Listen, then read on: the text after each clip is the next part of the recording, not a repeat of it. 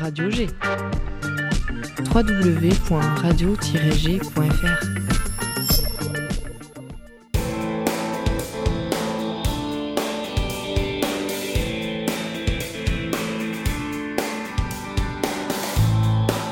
odea.com.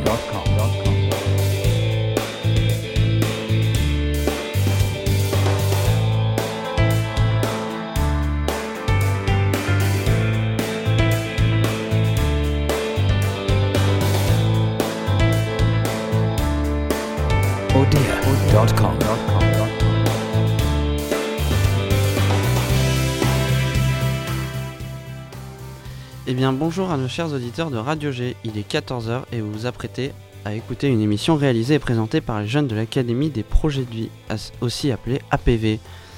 Nous sommes une dizaine à participer à ce projet et on va faire un petit tour de table pour euh, se présenter.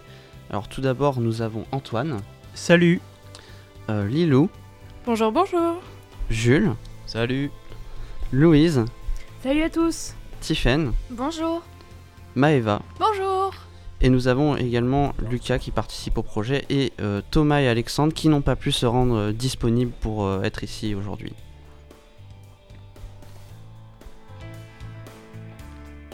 Vous vous apprêtez à écouter une émission préparée par des jeunes de l'Académie des projets de vie, aussi appelée APV, qui est un lieu de formation visant à accompagner tout type de personnes en quête d'eux-mêmes et de la relation aux autres.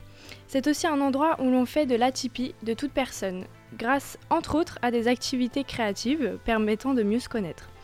Nous, plus personnellement, faisons partie du projet Autonomie, un programme au sein de l'APV qui consiste à l'accompagnement de jeunes entre 15 et 25 ans environ, qui souhaitent se découvrir et être aidés pour concrétiser des projets.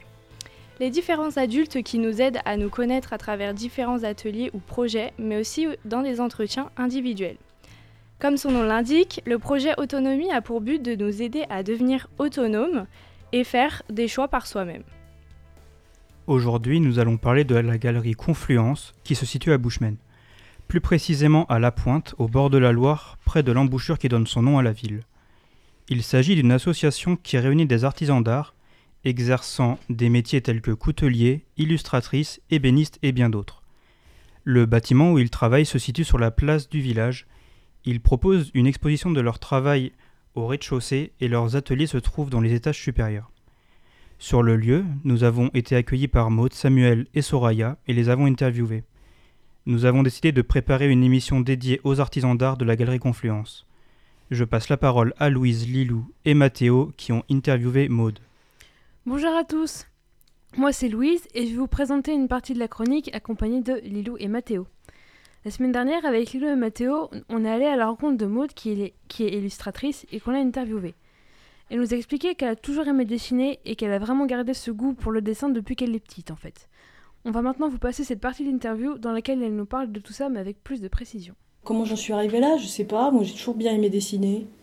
Euh, J'ai toujours gribouillé dans tous les sens, euh, à inventer des trucs, à mélanger des couleurs, à faire de la pâte à sel comme une dingue quand j'étais petite. Comme tous les enfants après, mais j'ai gardé ce goût-là. Euh, je sais pas trop pourquoi. C'est un peu un truc magique, hein, le dessin. euh, Ouais. Parce qu'on dessine tous quand on est enfant. Puis à un moment, on, on arrête. Bah, moi, j'ai pas arrêté.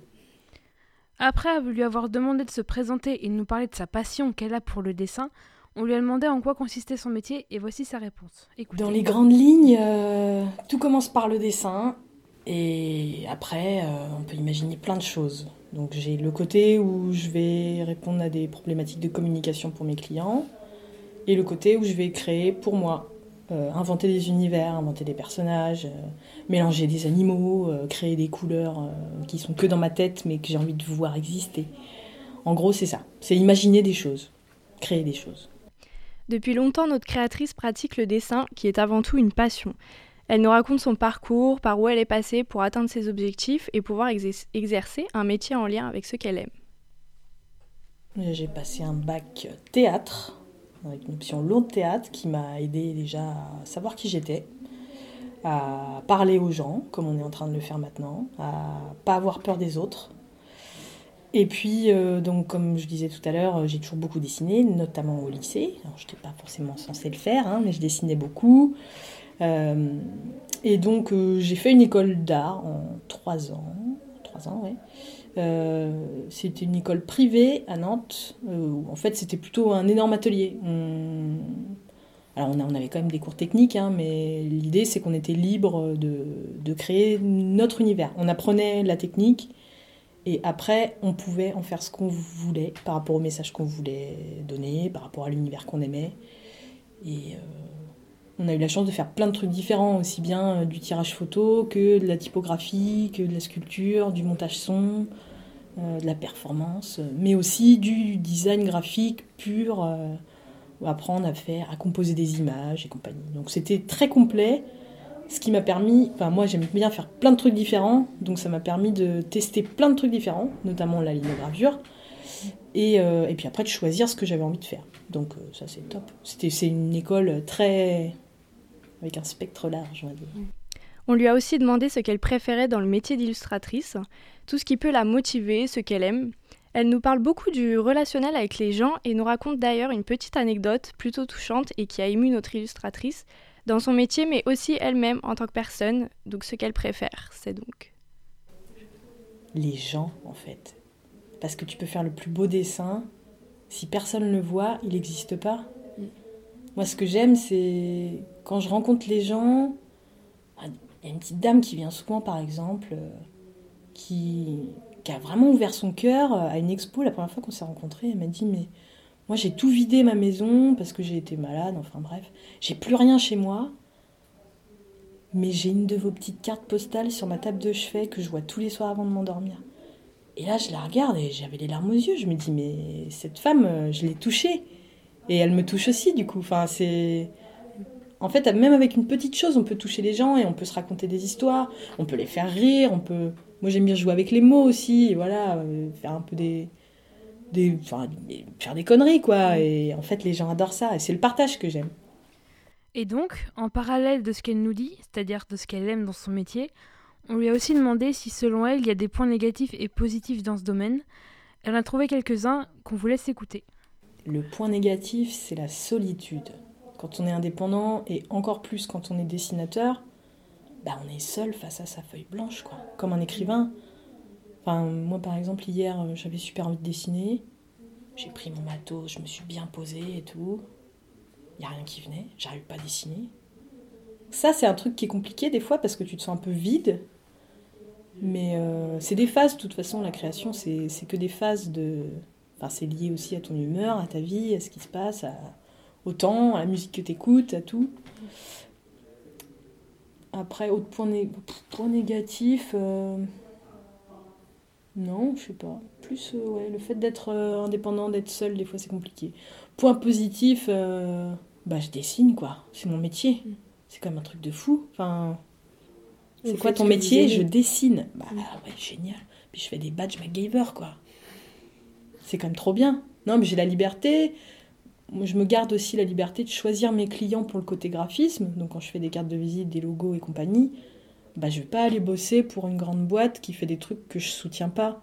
Je vais bosser avec des gens du coin pour faire des projets qui me plaisent. Je vais aller faire une pochette de disques pour des musiciens dont j'aime la musique, euh, une enseigne de resto où la bouffe est bonne. Enfin, je suis libre en fait. Même s'il y a des contraintes, je suis libre. Le métier de mode lui permet d'exercer sa créativité au service des autres, un métier qui ne laisse pas de place pour la routine. Et pour finir, elle nous laisse un, petit, un beau message. Écoutez. Je. Intéressez-vous au métier de la création, intéressez-vous à l'artisanat, arrêtez de penser que c'est des métiers tout nuls. Il y a plein de métiers géniaux à découvrir dans l'artisanat, dans la création. faut arrêter de croire que. euh, Enfin, je sais pas, on a tous ça en nous en fait, la création. Comme je disais tout à l'heure, quand on est gamin, tout le monde dessine. On a ça en nous, c'est juste qu'il faut le développer, il faut. Et puis même si on fait un dessin moche, bien moi des dessins moches, j'en fais tous les jours. hein. C'est pas grave en fait. Le but c'est déjà de- d'exprimer quelque chose. Exprimez-vous, faites ce que vous aimez. Voilà, on espère que euh, l'interview de Maude vous a plu. Je vais maintenant laisser la parole à Antoine. Eh bien, merci pour cette interview que vous avez faite sur Maude. Nous revenons après une petite pause musicale et vous allez écouter Never Give Up de Sia. A tout de suite sur Radio G.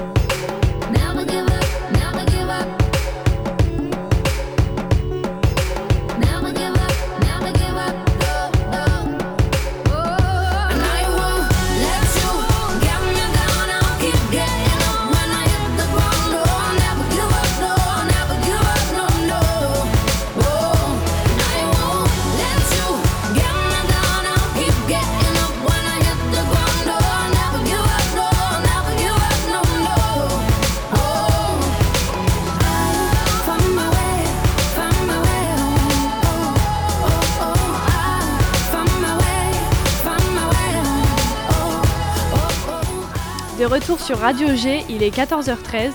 Vous venez d'écouter Never Give Up de Sia et vous êtes dans l'émission des jeunes de l'APV. Tout de suite, on enchaîne avec le portrait de Samuel présenté par Tiffen et Maeva. Bonjour, nous sommes Tiffen et Maeva et nous allons vous présenter Samuel Constantin qui est coutelier à l'association Confluence des Arts, que vous pouvez retrouver à la pointe à Bushman. Samuel est également comédien et vous en parlera plus tard. Tout de suite, il va vous présenter son métier. En quoi consiste votre métier? Alors ça dépend lequel, mais euh, en tant que, que- en tant que, que coutelier, en fait, bah, l'idée c'est de chauffer le métal. En fait, je suis coutelier, mais je travaille avec la forge. Donc euh, l'idée c'est de forger du métal, c'est récupérer des vieux outils, là pour mon projet, et de les chauffer en fait dans une forge pour les ramollir et en faire euh, euh, une matière euh, plus molle, en fait, comme de la pâte à modeler, et de la transformer à grands coups de marteau entre euh, l'enclume et le marteau, de voir la matière qui se déplace. quoi. Et d'en faire des couteaux. D'où vous est venue l'idée de devenir coutelier? Alors bah, à la base justement, je n'étais pas du tout, euh, je pensais, euh, je pensais pas que j'allais devenir coutelier.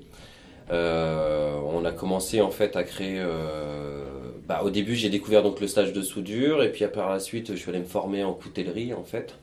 Et puis j'avais des, antécé- des antécédents dans la famille. En fait, mon grand-père était maréchal ferrant, euh, forgeron du côté dans le Semurois. Et euh, mais moi, j'avais jamais eu l'idée d'être euh, d'être coutelier ou d'être forgeron. Et puis c'est en découvrant en fait les premières fois que j'ai découvert la forge. Après, je allé me former en coutellerie euh, en Bretagne. Et en découvrant en fait la coutellerie euh, en Bretagne, j'ai commencé à forger dans un amortisseur de voiture. Et en rentrant, comme moi j'avais commencé à travailler un petit peu euh, dans les outils de mon grand-père, euh, à forger avec les anciens outils de mon grand-père, eh ben, du coup j'ai trouvé ça logique de continuer sur cette euh, lignée-là. C'est-à-dire réutiliser des vieux outils pour en faire euh, des lames de couteau, un deuxième usage. Combien de temps mettez-vous à faire un couteau? Alors ça dépend vraiment du couteau. Donc ça peut... euh, déjà c'est en plusieurs étapes. L'idée c'est de récupérer la matière première, après du coup de la travailler à la forge, puis après il y a de l'usinage, et après il y a des traitements thermiques. Donc ce qui fait que c'est assez long dans le temps. Euh, mais grosso modo on peut faire un couteau en 3 heures, c'est possible, jusqu'à euh, voire euh, plusieurs années, si le projet est long, voire une vie, peut-être faire un couteau qui durera toute sa vie. J'ai pas de chantier en cours comme ça encore, hein, mais non, grosso modo, je passe entre euh, 3 et, euh, 3 et 10 heures sur un couteau. Nous avons également demandé à Samuel de nous raconter une anecdote sur sa profession. Il nous a donc raconté que son grand-père avait travaillé dans la ferronnerie et qu'à ses 17 ans, ses oncles avaient décidé de vider l'atelier de son grand-père qui était alité. Mais la nuit, juste avant que ses oncles arrivent pour vider l'atelier, pendant une soirée entre cousins, Samuel et ses cousins décidèrent de rallumer la forge de leur grand-père. Le lendemain, après que les oncles leur aient bien remonté les bretelles, rien ne partit à la ferraille. Et pour le petit côté amusant, un mois plus tard, un des oncles de Samuel lui a demandé s'il pouvait récupérer les outils que Samuel avait gardés, car il avait rallumé la forge. Maintenant, voici pour lui quels sont les avantages et les inconvénients de son métier. Alors les avantages pour un coutelier forgeron, je dirais, c'est de pouvoir euh, euh, toucher un peu à tout. C'est-à-dire que euh, un, un coutelier, euh, quand il fait un couteau de A à Z, il y a en même temps le travail du métal, mais aussi le travail du bois pour le, le manche. Euh, il y a différentes étapes. Aussi, c'est un peu, il y a un côté euh, alchimiste, avoir la, matière première, en fait, euh, l'acier se transformer au fur et à mesure des, des traitements thermiques qui le rendent plus tendre ou qui le rendent plus dur, qui l'assouplissent ou le durcissent. C'est vraiment une transformation de la matière. Et ça, c'est bah, c'est super kiffant de voir que en travaillant la matière, déjà l'acier se transforme. Donc d'un acier rouillé que je récupère, les gens ont du mal à s'imaginer que dans sous la rouille, en fait, il y a encore un métal qui peut être euh, euh, miroir, c'est-à-dire que du coup, il est euh, argenté dedans, mais la rouille le protège, donc ça c'est pas évident.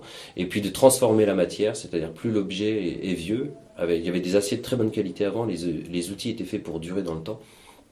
Et, euh, et l'acier était de très bonne qualité. Et quand je forge euh, du coup des, des, des aciers de, de 1970 jusqu'à 80, euh, c'est des très bons aciers qu'il y avait. Après 80, c'est euh, de l'acier de moins bonne qualité. Et donc ça, c'est pour les avantages, un peu de toucher un peu à tout. Et puis la créativité, puisque du coup je pars d'un objet, puis je, il se transforme. ce sont des pièces uniques à chaque fois. Et le côté un peu, bah, la contrainte en fait, c'est que alors c'est salissant, euh, mais c'est surtout euh, beaucoup de poussière en fait. Donc il faut se protéger parce qu'on a tendance à avoir beaucoup de poussière de, métal ou du charbon. Euh, voilà. Et en général, un forgeron, en fait, comme il tape un grand coup de marteau sur l'enclume, il a tendance à avoir des problèmes au niveau des yeux parce que du coup on travaille dans la pénombre pour voir la couleur en fait donc la couleur nous indique la température du métal. Donc ce sont des ateliers qui sont assez sombres. Et du coup, on a tendance à se pencher un peu, donc il y a des problèmes de dos, des choses comme ça. Mais, euh, mais voilà, la, passion l'emporte sur, euh, sur les défauts. Quoi. Mm. Il nous a également parlé de son métier de comédien. Voici ce qu'il nous a dit. Alors, euh, moi, ça fait 20 ans que je suis comédien à la compagnie Gaïa. on a principalement des spectacles là, du coup, qui tournent en milieu scolaire. Euh, sur, euh, c'est des outils de prévention en fait euh, autour du harcèlement. J'interviens aussi dans la compagnie des Arts Verts autour de la sécurité routière, aussi en milieu scolaire. Et un nouveau projet sur les arbres qu'on a monté cet été là, qui va être diffusé l'été 2020. c'est une visite théâtralisée où du coup on essaie de changer un peu le regard que les gens peuvent avoir sur les arbres. Et puis, euh, j'interviens aussi sous forme d'atelier avec des jeunes en, insertion professionnelle ou euh, en formation d'éducateurs. Puis, nous lui avons demandé s'il avait un message à vous transmettre et voici ce qu'il a souhaité vous dire. S'il y avait un message à faire passer, c'est euh, justement sur le fait de recycler cette matière première.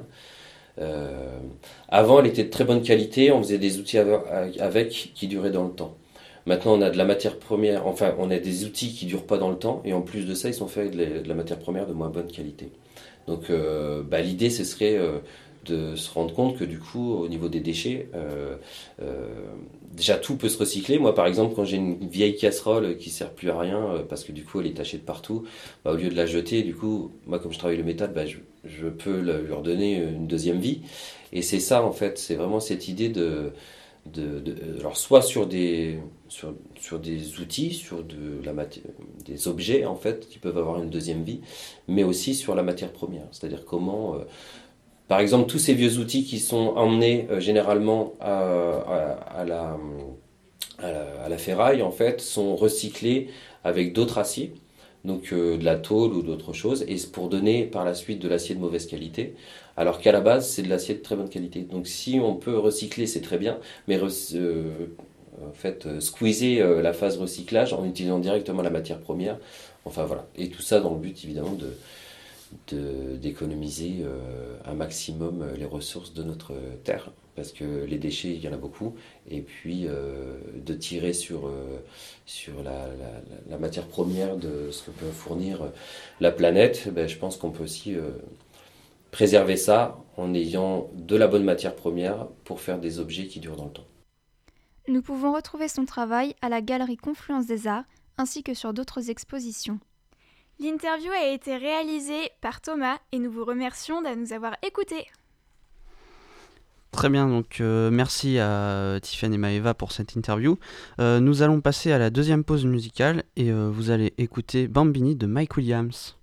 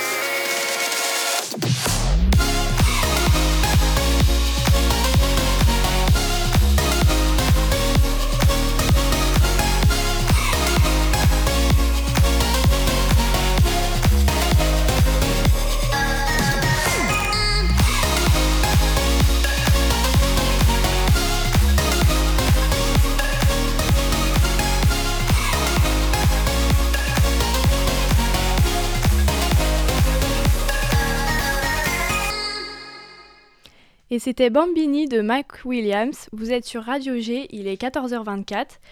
Vous écoutez l'émission des jeunes de l'APV sur les artisans d'art. C'est parti pour la dernière interview concernant Sonaya, présentée par Jules et Antoine. Eh bien bonjour à tous, je suis Jules et avec Antoine on va vous présenter l'interview de Soraya qui est artisane d'art à la galerie Confluence de la Pointe.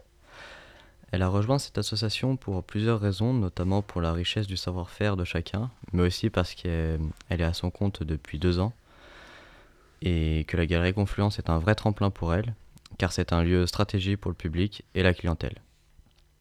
Elle a accepté de répondre euh, à nos questionnements sur son statut d'artisane d'art, en commençant par nous expliquer ce que c'est qu'un artisan d'art. Un artisan d'art, c'est quelqu'un qui a un savoir-faire, euh, un savoir-faire hérité du passé, un savoir-faire ancien, euh, mais qui pratique toujours aujourd'hui. Pour moi, un artisan d'art, contrairement à un artisan tout court, c'est quelqu'un qui va essayer de, viser euh, vraiment l'excellence et de faire avancer son savoir-faire, qu'il soit contemporain et qu'il ait un futur. Donc de, voilà, de, de, le faire évoluer. quoi. Vous venez d'entendre Soraya qui vient de vous expliquer son statut d'artisan d'art. Elle a ensuite abordé plus en détail son travail au sein de l'association. On vous laisse écouter. Alors, moi je suis ébéniste, mais je suis surtout spécialisée en marqueterie. Donc je travaille surtout la marqueterie. Euh, je fais beaucoup de restauration euh, de, mobilier marketé ou, euh, ou d'objets d'art en marqueterie. Et je restaure aussi du mobilier ancien voilà. Et je crée des objets d'art en marqueterie. Est-ce que tu pourrais juste nous expliquer pour ceux qui ne sauraient pas exactement ce que c'est la marqueterie?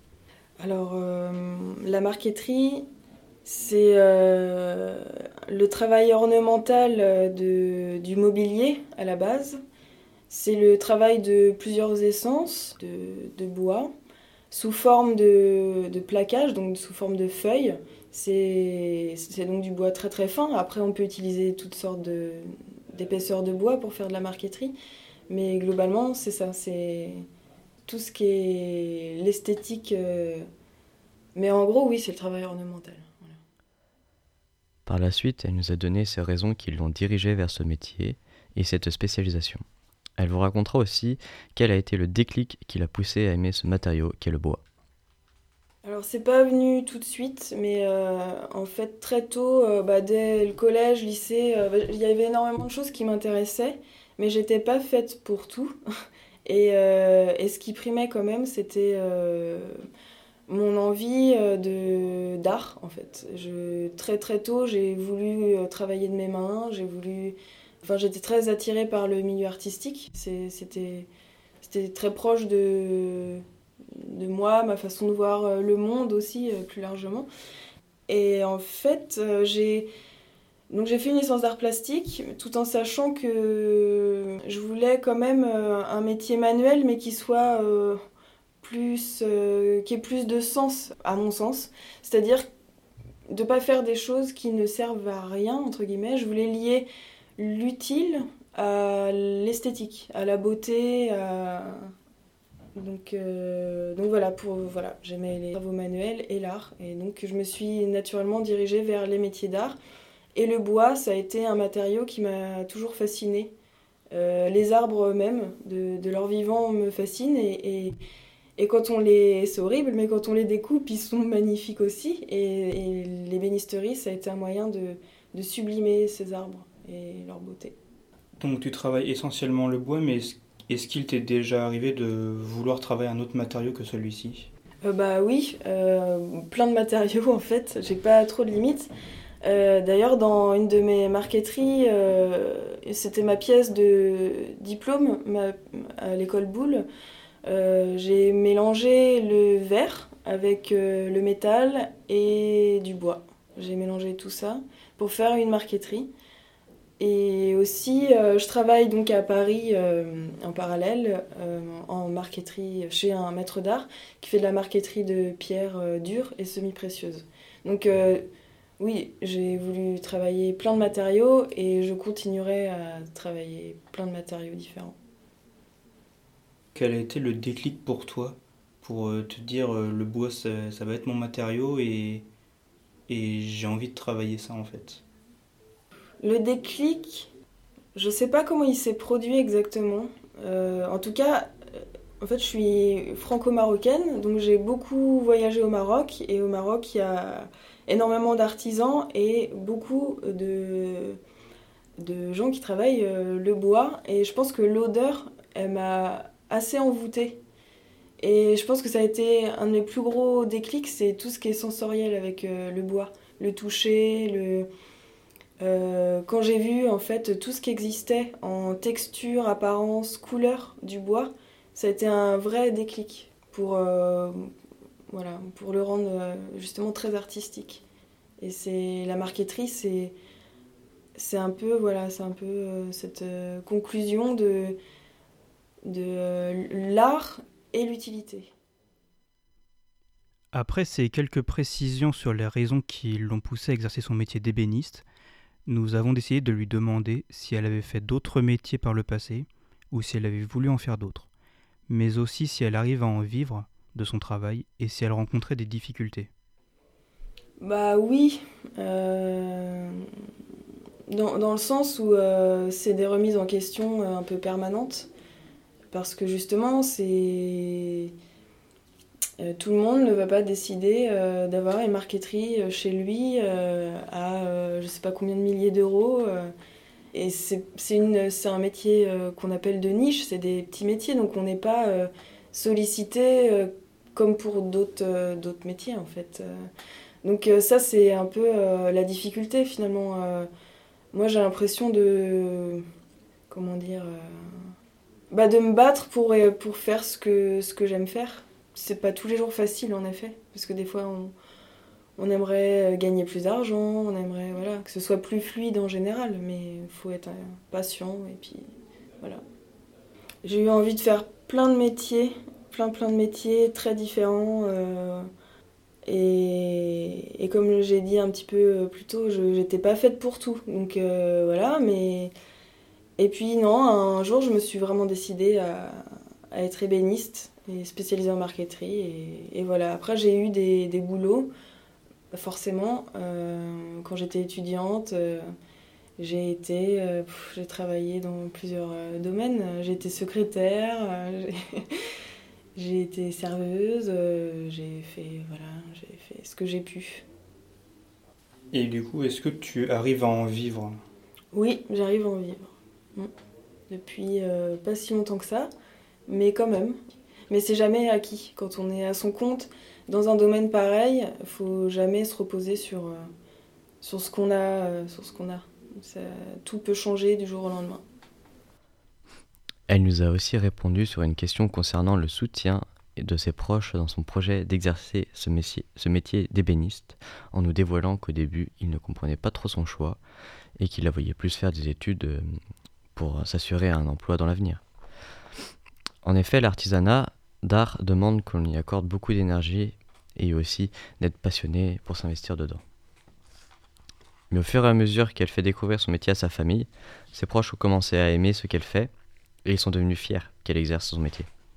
Pour finir cette chronique, Soraya souhaiterait vous transmettre un message.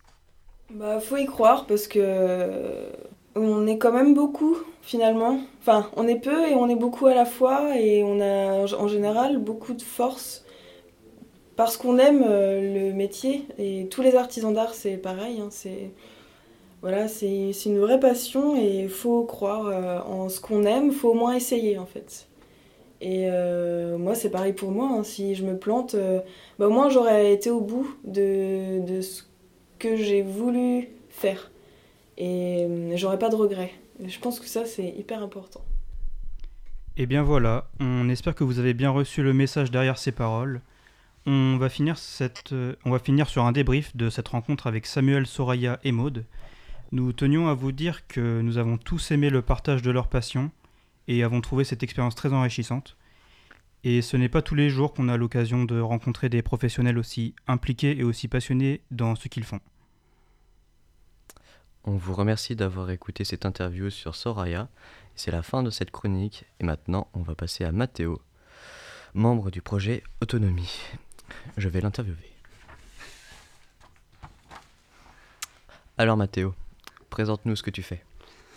Eh bien, euh, si on parle de moi, c'est parce que euh, je fais de la musique. Voilà, je fais de la musique sur ordinateur. Donc, euh, je suis dans le style de musique électronique. ça fait deux ans que, que je fais ça. voilà, c'est ma passion et et voilà, ça me fait extrêmement plaisir de vous faire écouter une de mes musiques. Et non, je suis, je suis absolument ravi de que ma musique soit passée ici. Ah oui, d'accord. Et tu pourrais nous présenter une de tes musiques?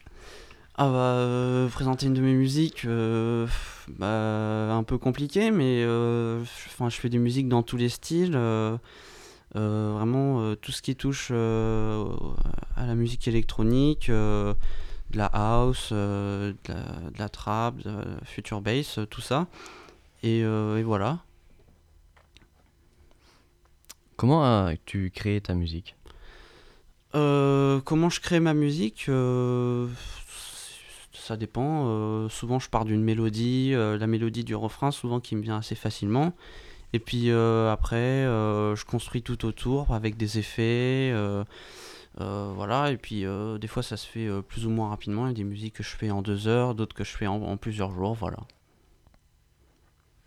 Et on peut te retrouver sur les réseaux sociaux? Alors oui, euh, on peut me retrouver, j'ai une chaîne YouTube, donc euh, mon nom d'artiste c'est Nemeis, N-E-M-E-Y-S, voilà. Euh, j'ai une chaîne YouTube et puis j'ai un, compte Instagram également sous, le, sous, le, même nom, voilà. Et donc je suis également, enfin je suis, je le répète, mais je suis vraiment ravi que ma musique passe sur cette radio. Eh bien merci Mathéo, je vais maintenant donner la parole à Antoine.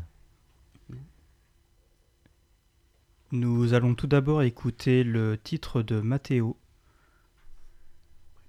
qui se nomme Predator.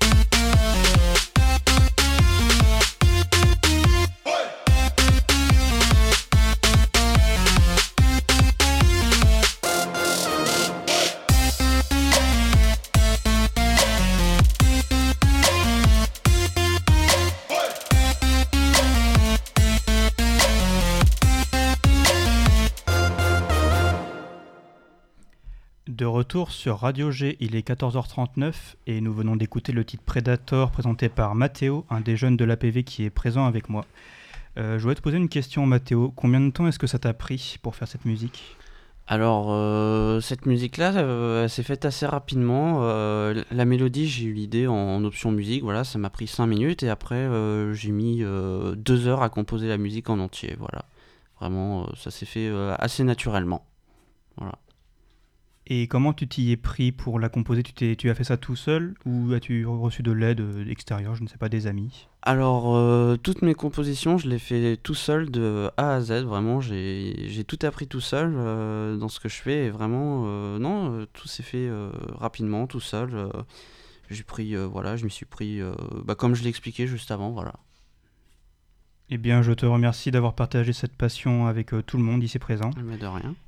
Et nous allons finir cette émission dédiée aux artisans d'art de la galerie Confluence à la Pointe par les ressentis de chacun. Et nous allons commencer par Louise. Quel est ton ressenti vis-à-vis de tout ça, de l'émission en général? Euh, bah, c'était assez stressant quand même, euh, parce que bah, pas forcément l'habitude de, faire tout ça. Euh, un peu de pression aussi, mais c'était vraiment très intéressant et super enrichissant. On a, on rencontre, j'ai rencontré des personnes vraiment très, enfin, impliquées et ça fait plaisir de voir, euh, de voir des professionnels qui, qui aiment autant ce qu'ils font. Voilà. Ensuite, moi, je vais demander euh, à Mathéo comment tu as vécu cette expérience? Oh, bah, moi, j'ai trouvé, j'ai trouvé ça euh, très sympa, euh, le fait d'aller voir, euh, enfin, de sortir un peu du cadre de, de ce qu'on fait d'habitude pour aller voir des professionnels, découvrir un peu des métiers, euh, découvrir un peu des, des modes de vie. Euh, c'est vrai qu'il y a eu, y a forcément un peu de stress, euh, parce que c'est la première fois pour ma part que euh, je participe à une émission de radio.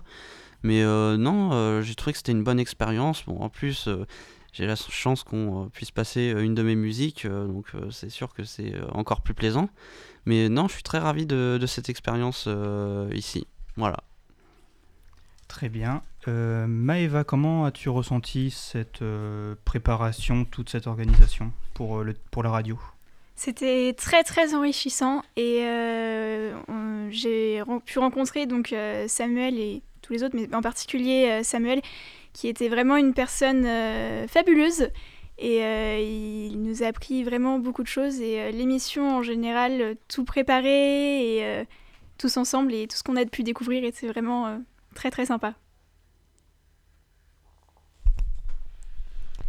Euh, et toi, Tiffen, t'en as pensé quoi? Tu t'es sentie à l'aise? Euh, au début, je me sentais pas très à l'aise et euh, après, ça allait beaucoup mieux. Je suis contente d'avoir fait, euh, bah, d'avoir euh, vécu une nouvelle expérience euh, et euh, voilà. Jules, et toi, est-ce que tu as trouvé que ce projet était cool à mener euh, de A à Z ou tu as bien aimé? Ça va, c'était plutôt bien, très intéressant même, vraiment. Et Lilou, qu'en as-tu pensé de ce projet? Euh, Moi, j'ai adoré. Euh, j'ai beaucoup aimé euh, bah, monter un projet euh, de A à Z euh, bah, avec vous. J'ai trouvé ça très intéressant. Les personnes qu'on a rencontrées, euh, bah, moi, Maude, du coup, qu'on a interviewé, qui est une personne euh, qui tire les gens vers le haut et euh, très gentille. Donc, euh, donc euh, non, moi, j'ai j'ai adoré. Et toi? Euh, À vrai dire, c'est vrai que c'était un beau projet à partager avec tout le monde, découvrir euh, comment fonctionne chacun pour euh, s'investir dans un projet qu'on construit ensemble, et même euh, rencontrer des gens qu'on ne connaît pas forcément sur des métiers qu'on ne voit pas tous les jours, c'est vrai que c'est très intéressant. Super. Euh, bah, du coup, on va conclure, euh, on va conclure euh, l'émission. Euh, puisque, enfin voilà, on a tout dit. Euh, voilà, euh, je tenais avant tout quand même à, remercier Vincent qui nous a aidé à, mettre en place ce projet. Voilà, c'était, c'était un, beau projet, vraiment très, très intéressant. Et, voilà, donc on vous remercie d'avoir écouté, d'avoir écouté cette émission. On remercie également Annie, euh, excusez-moi. On remercie également Annie euh, bah, de nous avoir aidés euh, à, la création de cette émission. Euh, voilà. Et euh, on vous souhaite une bonne après-midi. On espère que ça vous a plu et à très bientôt sur Radio G. Bon après-midi à tous. Bon après-midi.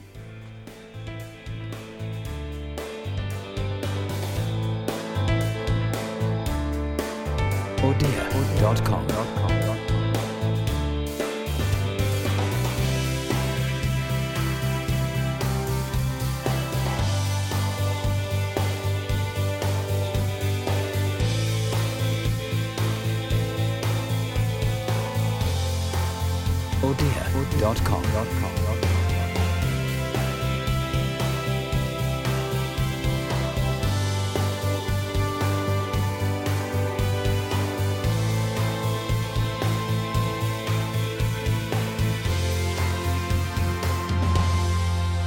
odeer.com. Oh